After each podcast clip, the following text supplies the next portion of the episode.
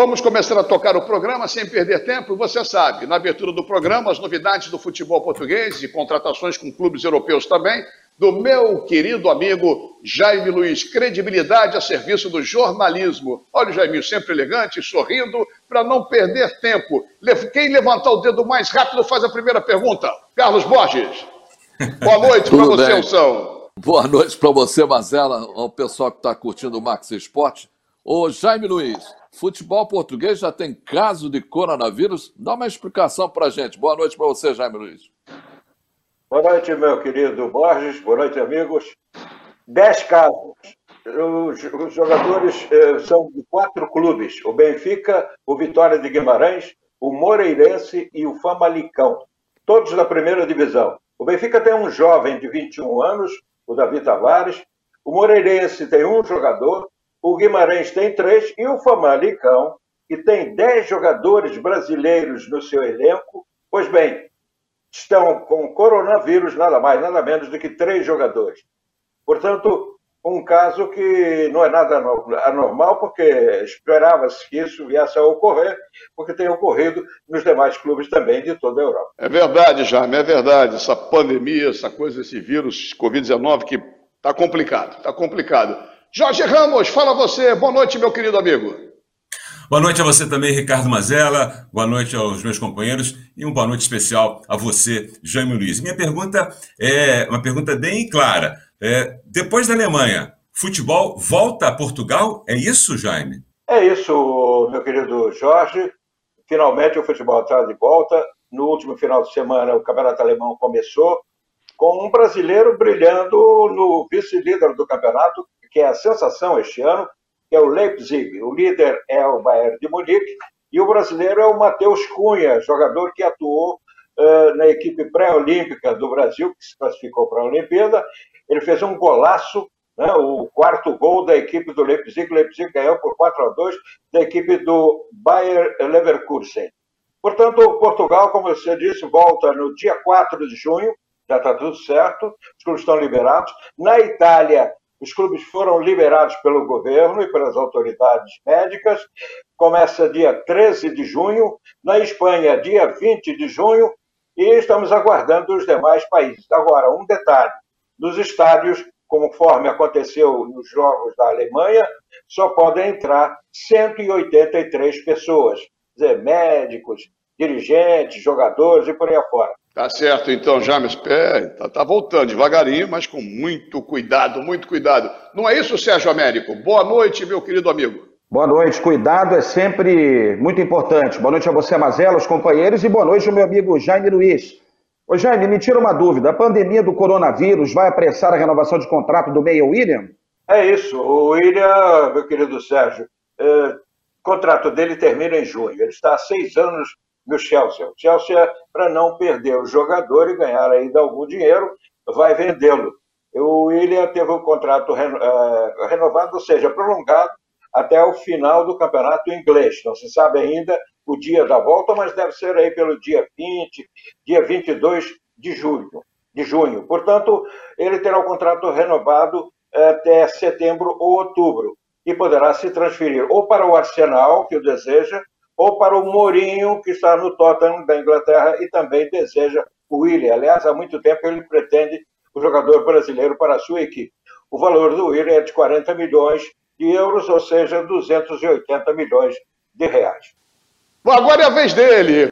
Esse dinheiro que o Jaiminho falou, ele tem no bolso, está tranquilo, está no banco aplicado em várias partes do mundo, tem tudo. Fala, boa noite, Octávio Bocão. Quem me dera. Boa noite, Mazela, a todos os meus companheiros que nos assistem aqui também no, no Max Esporte. Eu queria saber do Jaime Luiz, quem é o jogador da seleção portuguesa, o jovem jogador da seleção portuguesa que joga no Barcelona, que não vai renovar com o Barcelona. Por quê? Um grande abraço, Jaime Luiz. Um abraço, Bocão. O lateral Nelson Semedo. Nelson Semedo foi jogador do Benfica, transferiu-se para o Barcelona há dois anos, é titular da equipe do Barcelona mas não quer ficar ao final do seu contrato, porque o Barcelona oferece o mesmo salário que ele está ganhando e oferece um contrato de três anos. Ele acha o contrato longo, não deseja, quer dizer, quer ganhar mais e, portanto, quer sair. E vai sair porque o Guardiola técnico do Manchester City, já anunciou que deseja a sua contratação. Também o Manchester United quer e vai pagar 35 milhões pelo passe do jogador, de euros, e 210 milhões de reais aqui para nós. É isso aí. É certo, Jaime. Fica na linha, fica na linha, com o tempo de rádio, ofício do rádio, fica na tela com a gente aqui, o Flávio Sérgio na tela. E eu, eu queria pedir para o Sérgio Américo, para o Carlos Botti e para o Jorge Ramos uma salva de palmas para o Bocão, porque ele, ele foi legal, foi bacana. Entendeu? Boa, boa, Bocão! E meu abraço para o nosso. meu abraço para o nosso telespectador Diniz, que está sempre com a gente, não perde um programa do Max Esporte. Obrigado, hein, Diniz? Valeu, Bocão. Tamo junto. Tem uma brincadeira nossa aqui, que o, o, o, Bocão tem um amigo chamado Diniz, que ele toda hora chama. É um amigo, amigão dele. Amigo do peito, amigo do peito. Olha só. Vamos embora. Nosso convidado especialíssimo dessa terça-feira, campeão praticamente por onde passou, já está ele aí, já apareceu. O Wilson Roberto Gotardo nasceu de 23 de maio de 63. Então, semana que vem é aniversário dele vai fazer uma grande festa. É. Mentira, não pode fazer festa, todo mundo em casa. Nasceu em Santa Bárbara do Oeste, jogou no Guarani, Náutico, Botafogo, Flamengo, Marítimo, São Paulo, Fluminense, Cruzeiro, Esporte, Recife. Ou seja, só vestiu grandes camisas. A primeira pergunta eu vou passar para o Sérgio Américo. Eu vou passar para o Sérgio Américo, porque, como eu descobri, na época que o Hortado era jogador no Botafogo, o Sérgio Américo era amado por muitos, odiados por poucos. Fala, Serginho, boa noite. Fala sim, boa noite para você, Mazela, também para a galera ligada no Max Esporte. O repórter que é sério e tem isenção, quando abre o microfone e não é um apaixonado, é profissional, é claro que não vai agradar todo mundo. Ah, eu me lembro do que dizia o Túlio Maravilha, né? Quando era criticado, apesar de ter sido um grande goleador. Se nem Jesus Cristo agradou toda a humanidade, quem dirá eu, um simples repórter. Mas, Gotardo, você que comigo no Botafogo passou por momentos de muita emoção, eu como repórter, você como jogador. O título carioca de 89, depois de 20 anos de sofrimento da galera alvinegra, teria sido mais importante da sua carreira? Olha, Sérgio, eu, eu, costumo dizer que todos os títulos têm a sua importância. Até mesmo aquela pelada de rua quando você é garoto, joga barra contra barra e você conquista ali no torneio, ou torneio amador da cidade, né? É tudo é um período da vida que marcou bastante. Mas eu posso te garantir o seguinte: o, o, a emoção foi a mais forte de todos os títulos. Porque o 89 foi o especial, algo que é, precisava ser feito né, de, há quase 21 anos. Eu fiz parte da, daquela virada, daquele momento, que não foi um simples estadual, né, um significado totalmente diferente dos dias de hoje. Então, posso dizer para você que foi o mais emocionante de todos aquela brilhante conquista. É verdade, olha só, e, e você que está vendo a gente agora, campeão carioca, brasileiro, campeão da Libertadores, não foram poucos e títulos só de garoto de bairro, não, títulos de ponta. Jorge Ramos, alvine... um dos alvinegros de, de, de hoje. Fala, Jorginho. Bom, primeiro, né, dar um alô carinhoso para o Gotardo. É, eu estava nesse título, nós já fizemos programas, vários programas juntos de televisão. A minha pergunta é muito simples e direta a você, Gotardo. Na sua é, carreira, né, você enfrentou bons atacantes, atacantes né, habilidosos. Qual aquele que você considera o mais difícil, que foi o mais difícil de você marcar e como você resolvia essa situação? É, na época que eu comecei, nos anos 80, é óbvio que você não tinha as informações que se tem hoje, né? Pela tecnologia, pela mídia, né? as TVs, enfim. Era, eram jornais, né? Que se acompanhava o rendimento, a produtividade dos adversários e os programas esportivos, né? Rádio e TV. E, e jogar contra. Era assim, né? E fazendo amizade e ia conhecendo um ou outro, cada campeonato, cada rodada tinha gente nova, a gente aparecendo. Bom, então era uma fase de avaliação também que eu fazia, né, com os atacantes, atacantes, os meias, né, os meias atacantes. Eu penso assim, eu joguei contra grandes jogadores, sim, jogadores fantásticos realmente, né? Mas eu também não posso é, ir contra os meus sentimentos. Eu, eu acredito que eu não tive, eu não me lembro assim de ter alguém que me fez não dormir na véspera. Eu não me lembro disso. Mas nem por isso também fiquei tranquilão, sabendo que ia jogar contra essas feras, né? da geração 90, 80 e 90, né? É, por isso que eu sempre respeitei bastante é, todos eles, a história de cada um. Jogadores que tiveram na seleção, jogaram na Europa, que na época de 80 e 90 só se jogava na Europa quem jogava na seleção. Normalmente esse era o protocolo, né? Uhum. Enfim, eu penso que de todos com quem eu joguei contra e a favor, o Careca foi o maior para mim, né? O Carecone. E alguns que eu não joguei, mesmo assim, eles iniciando a carreira, joguei uma vez só, o Ronaldo Fenômeno seria um desafio muito grande, assim como o Adriano Imperador também seria, eu penso assim também. Eu sei, não sei se eu dei sorte ou eles que deram, né? é verdade. É, é, é verdade. Eu, Com Careca você jogou no Guarani, não foi isso? Então, jogamos juntos, né? Eu fiz é, uma, vamos dizer assim, um teste na equipe profissional do Guarani, que eu não, eu não tinha base. Eu não fiz base no União Barbarense e não fiz base no Guarani. Então, fui direto profissional. E eu, meu teste foi marcando justamente o Careca, Jorge Mendonça, é, o, o, Lúcio Bala, é, o pessoal todo ali, né? Que tava, tinha acabado de fazer uma brilhante campanha no ano de 82 no Nacional. E depois fui, fui aprovado, fiquei, e depois joguei contra o Careca também, ele no São Paulo. Né? Então, eu, então vi os dois lados, né? Eu vi o, o, que ele fazia na minha frente, assim, né, do meu lado, e vi que ele, o que ele fazia contra, né? Não, é, não era fácil, não. Inteligente. É verdade. Otávio Bocão, outro grande alvinegro com a gente aqui. Boa noite para o Wilson Gotardo. Você, Bocão. Uma felicidade enorme, meu ídolo, Wilson Gotardo. É, primeiro, aqui, naquele jogo, eu morava na Espanha, eu tive que pedir para o meu presidente lá, porque naquela época não tinha bullying, né? Eu sofri 21 anos, eu nasci em 68, o último título do Botafogo. Eu sofri bastante, mas naquela época não tinha nada de bullying. Ah, bullying aqui, chamavam de bocão, enfim. E eu fui na, saí da Espanha, vim para o Brasil e eu fui a pé do Maracanã até o Morisco para comemorar aquele título, já que você não sabe. Eu queria saber de você Parabéns pela sua brilhante carreira, não só no Obrigado. Botafogo. Talvez o Botafogo tenha sido o clube que mais você tenha se identificado, principalmente porque você saiu, foi o Flamengo, ganhou o título, voltou e foi campeão pelo Botafogo. Mas eu queria saber de você, daquele título de 95, nós tínhamos o Paulo Autuori, que era um, que era um, era um, não, é um grande treinador.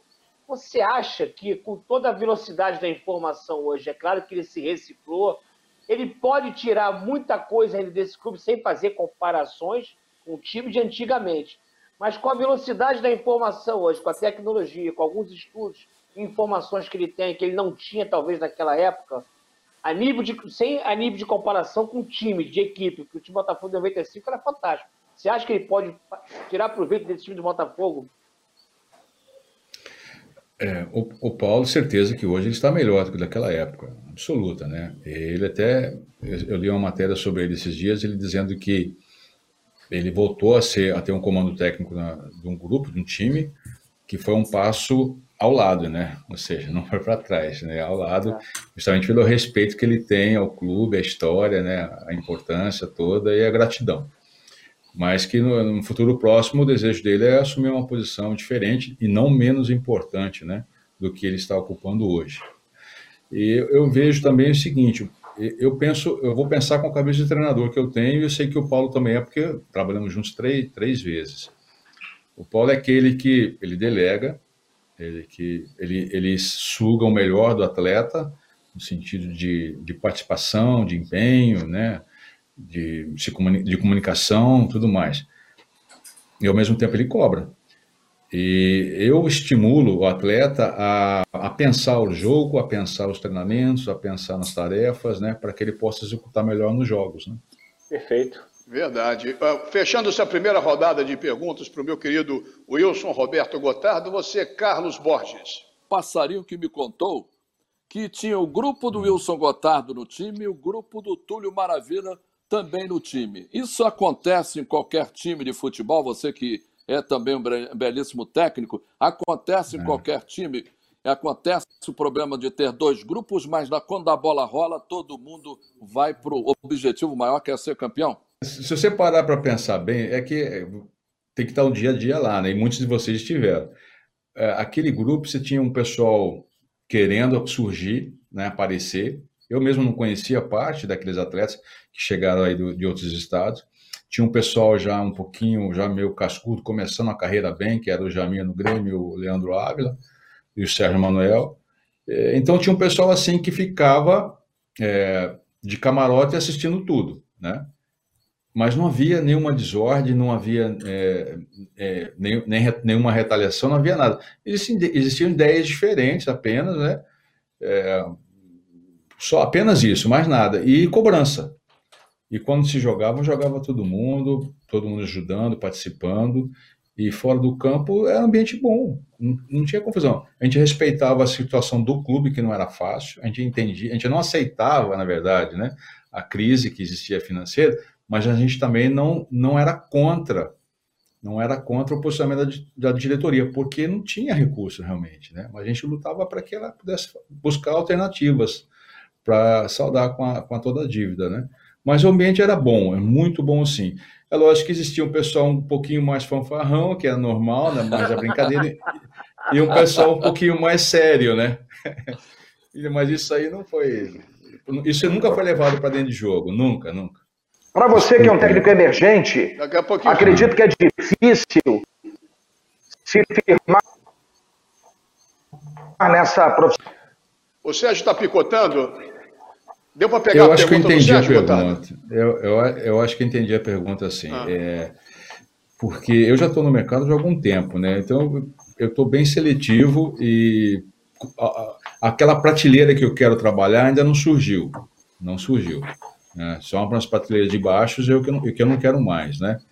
Uh, existe logo um, um, um time no mercado que, que foi ocupado por alguns empresários e alguns treinadores Existe um rodízio, né? Existe um rodízio, eu não vou dizer se é por competência ou não, que não é só por competência, é por relacionamento também. Mas eu tô, eu tô tentando entrar nesse mercado. A hora que surgir uma oportunidade, eu sei que meu trabalho é bom, eu tenho uma boa comissão técnica também, eu consigo unir conhecimentos e conceitos acadêmicos e práticos e que eu aprendi também na minha vida toda. Eu acho que é um mercado eu tenho espaço para trabalhar assim, mas eu só necessito mesmo de uma oportunidade boa também, né? Um clube que entenda. E eu sei da função do treinador, sei que ele é um funcionário, ele é um empregado do clube e sei que o presidente é que tem que tomar toda a responsabilidade, ou um executivo, um diretor de futebol, porque tem que haver harmonia entre essas partes todas para um bom trabalho. Perfeito. Você, Bocão, uma pergunta? Não, Otávio, eu estava em cima da, da, pergunta do Sérgio Américo, eu acho que a gente não pode ficar, principalmente os gestores de hoje, não podem ficar reféns né, dos executivos de uma forma geral. É claro que há uma hierarquia, mas nesse conceito que você fala, você com a sua vivência da faculdade da vida que te ensinou no futebol, vestiário, que é fundamental para o gestor, na minha opinião, é fundamental. O vestiário, as viagens, a troca de informações, de ideias e, é claro, o conceito acadêmico.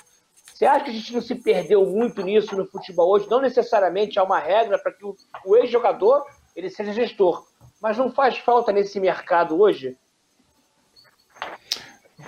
Então, eu vejo assim, eu, às vezes as pessoas não entendem porque eu sou um, pouco sou um pouco duro nas palavras e longe de mim de ser arrogante, soberbo, nada disso não eu, eu não sou corporativista, mas, mas eu defendo bastante a classe de quem quer trabalhar, de quem está afim de quem tem conteúdo tá, para trabalhar também, né? Se tivesse uma oportunidade maior para que esse pessoal entre no mercado, principalmente nas categorias de base, eu acho que o resultado seria melhor. Eu não descartaria, lógico, toda a evolução de todo esse mecanismo de treinamento, tudo que isso é feito, o avanço da ciência, da tecnologia, isso não tem como retroceder mas teria um espaço melhor para os ex-atletas também que queiram e que estão atualizados. Eu também entendo que na, não, não só nas, na categoria de base, como também no, no time principal. Com relação à gestão, não deixa de ser diferente. Né?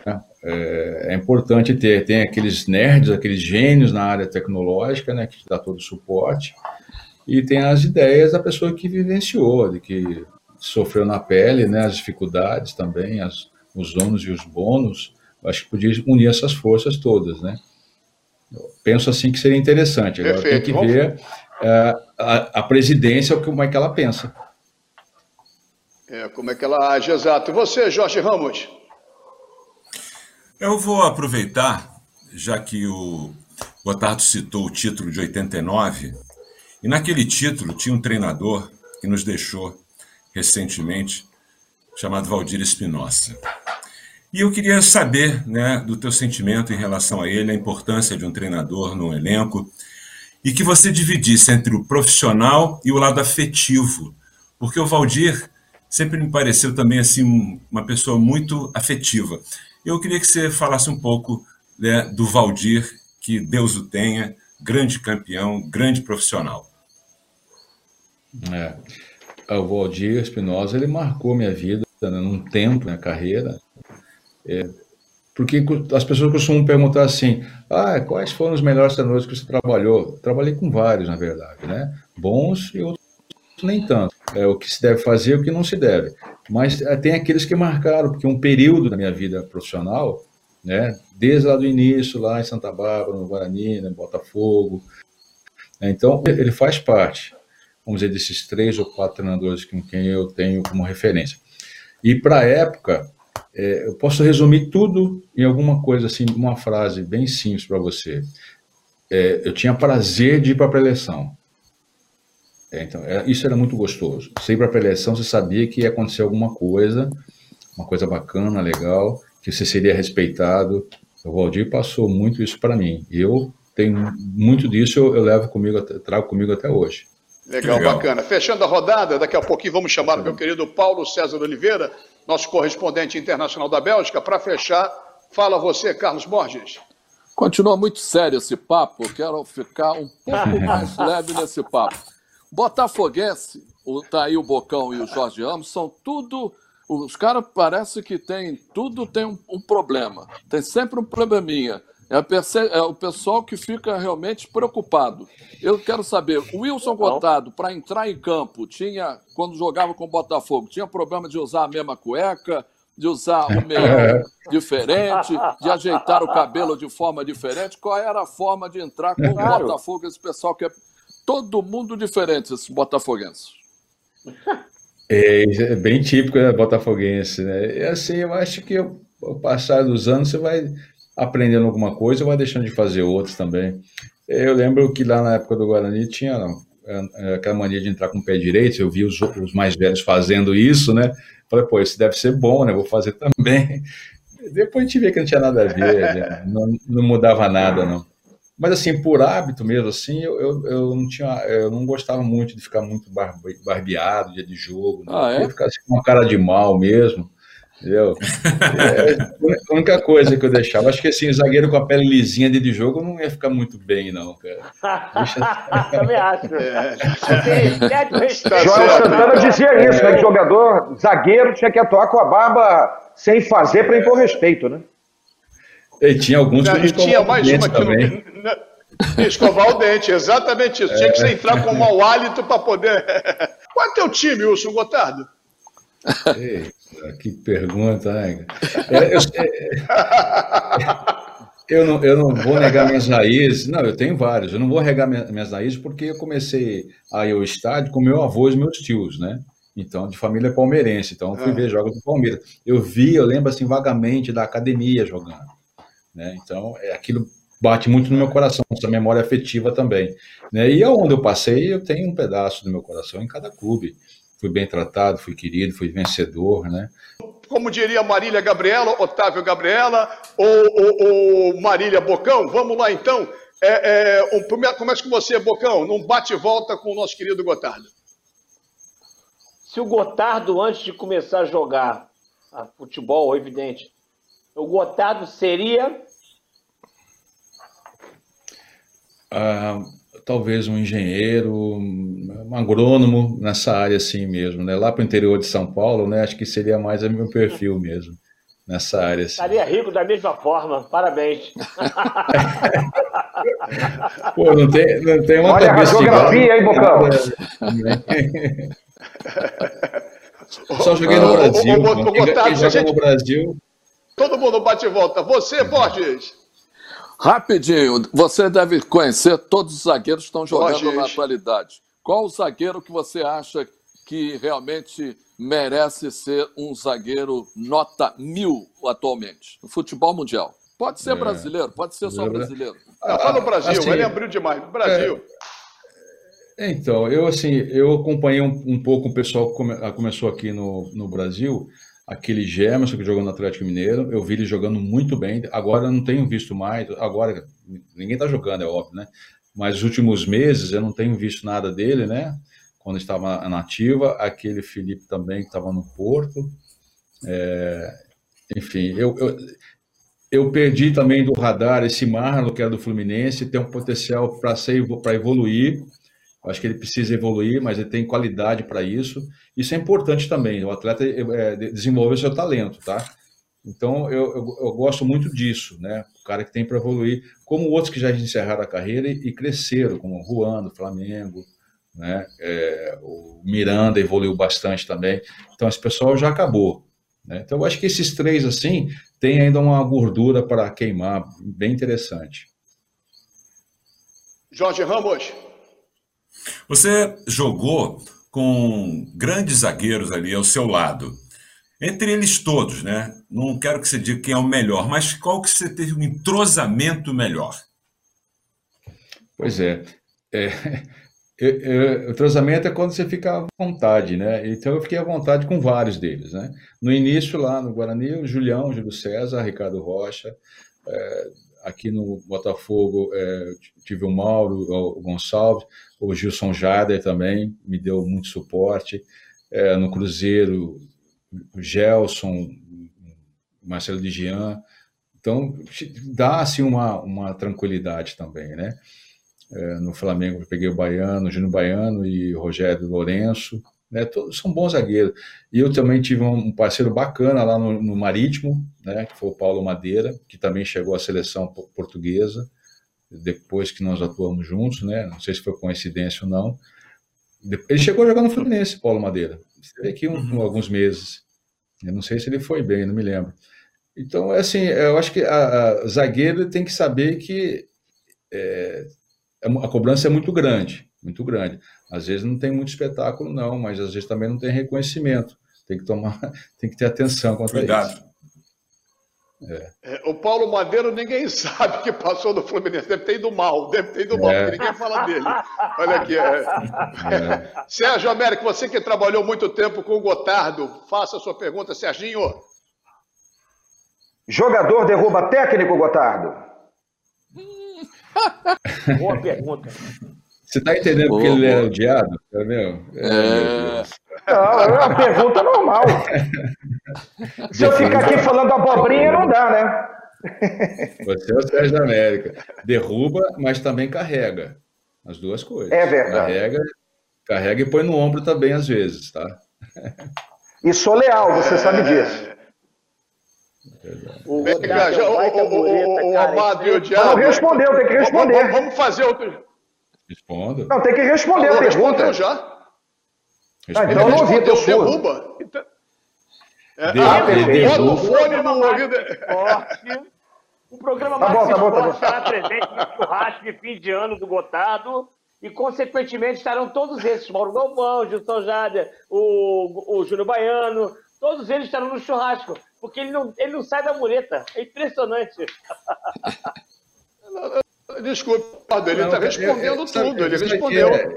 Ah, ele está na eu já, vi, eu já vi zagueiro.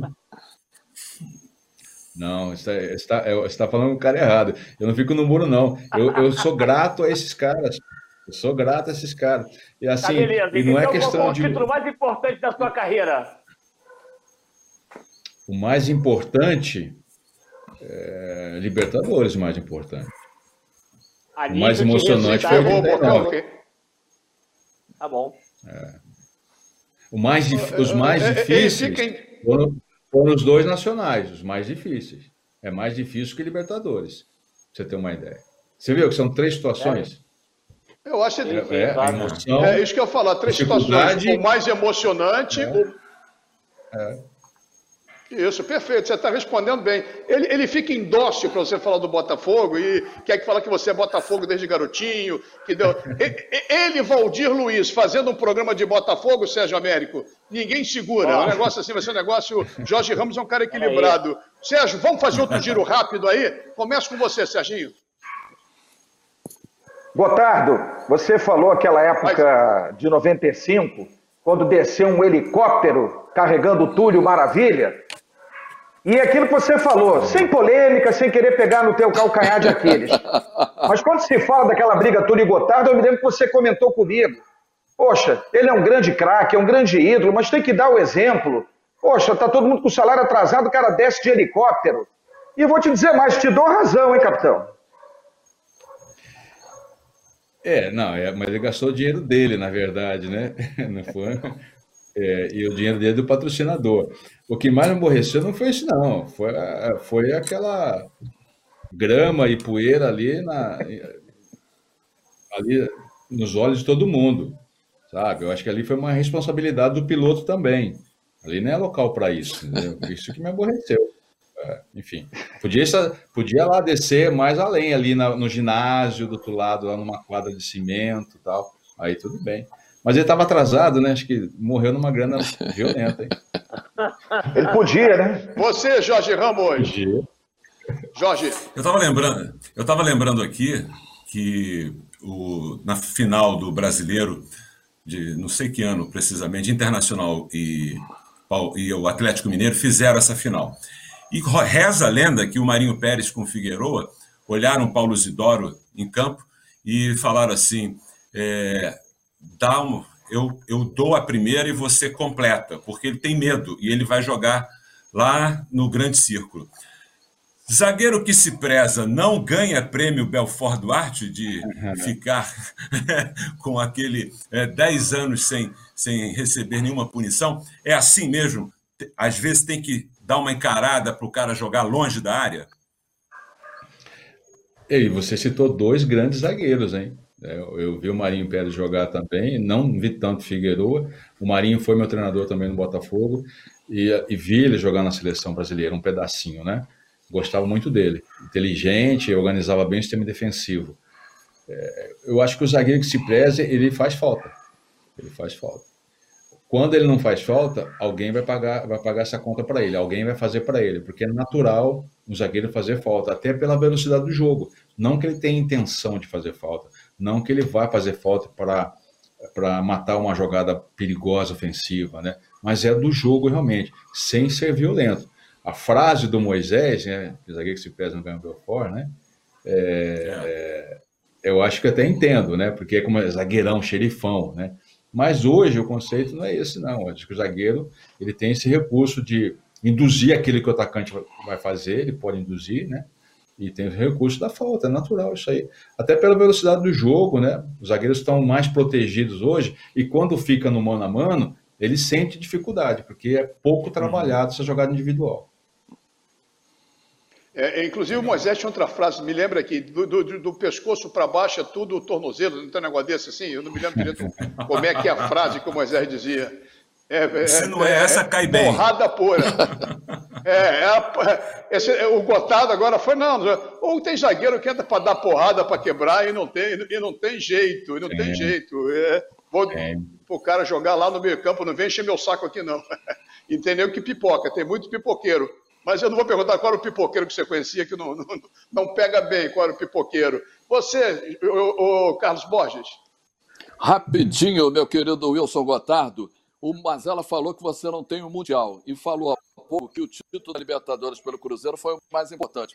O Flamengo tem condições de ser campeão mundial?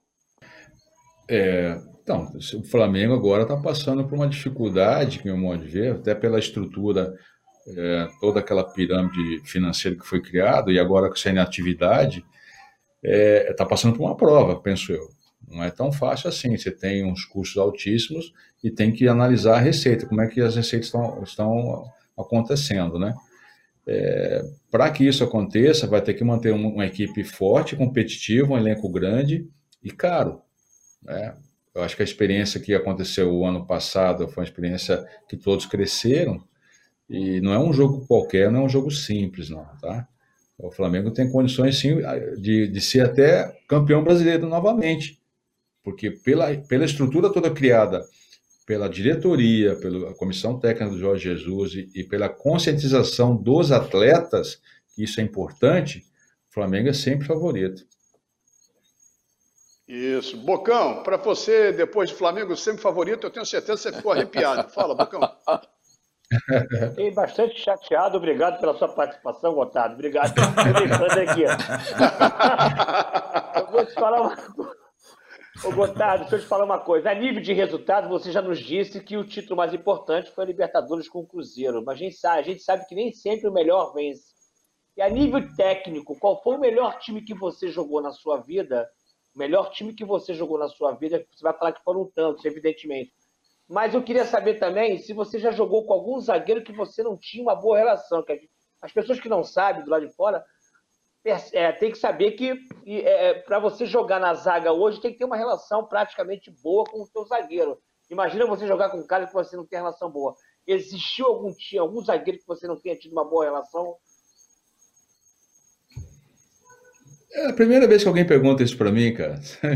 Viu? Obrigado. Ô, Bocão, parabéns, Bocão. Parabéns. parabéns. Legal, cara. Ô, Bocão. Muito obrigado, Gotardo.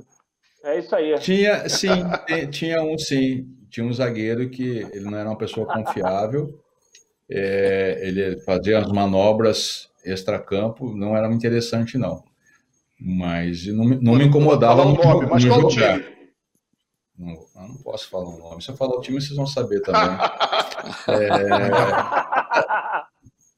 é, não, não é, não, é, não é interessante falar. Porque se você também não fala na época para o sujeito, acho que depois perde sentido. Como eu também não, eu, eu deixei para lá, é, deixei para lá.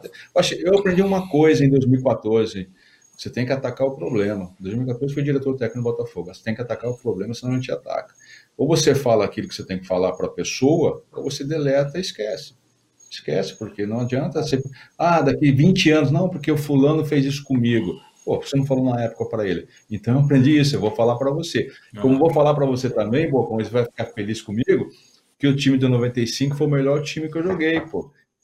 Todo estruturado, ah, é, ele queria. É, depois dessa, depois, é, ele queria. Você massageou o ego do Bocão desta terça-feira aqui no Marcos Esporte. Ah, meu. É.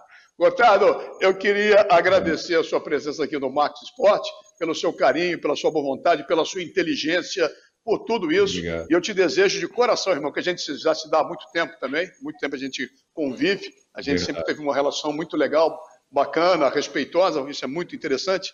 É, é. Se tratando de imprensa e jogador, que nem sempre dá para fazer isso, por alguns colegas de imprensa e também por alguns jogadores, dos dois lados. Então, é, é, é bacana, a minha relação sempre foi muito legal com você. Eu agradeço aqui, em nome do Serginho, Sérgio Américo, sempre amado, nunca odiado. Jorge Ramos, que é o ponto de equilíbrio do programa. O nosso Carlos é. Borges, um provocador nato. E o Otávio Bocão, que tem um coração maior que parece uma criança de 65 anos, cara, impressionante. Esse velho tem um coração de criança. Então, obrigado pelo carinho, poxa, legal mesmo, e tenho certeza que a torcida do Botafogo curtiu, não só a torcida do Botafogo, mas todos curtiram a sua presença aqui no Max Esporte. E graças a Deus o Valdir Luiz não está com a gente, que é uma mala pesada também. Tá bom? Eu agradeço, muito feliz de participar com vocês, gostei muito. Então tá bom. Um beijo, carinho em casa, na família. Parabenizo sua filha pela, pelo corte de cabelo, nota 10, maravilhoso. Bom. E a gente, daqui a pouco, a gente, a gente volta. É, isso, é isso aí. Daqui a pouco a gente volta. Roda o chimeninho para a gente organizar e acabar o programa. Até já, galera. O Rio corre para mais.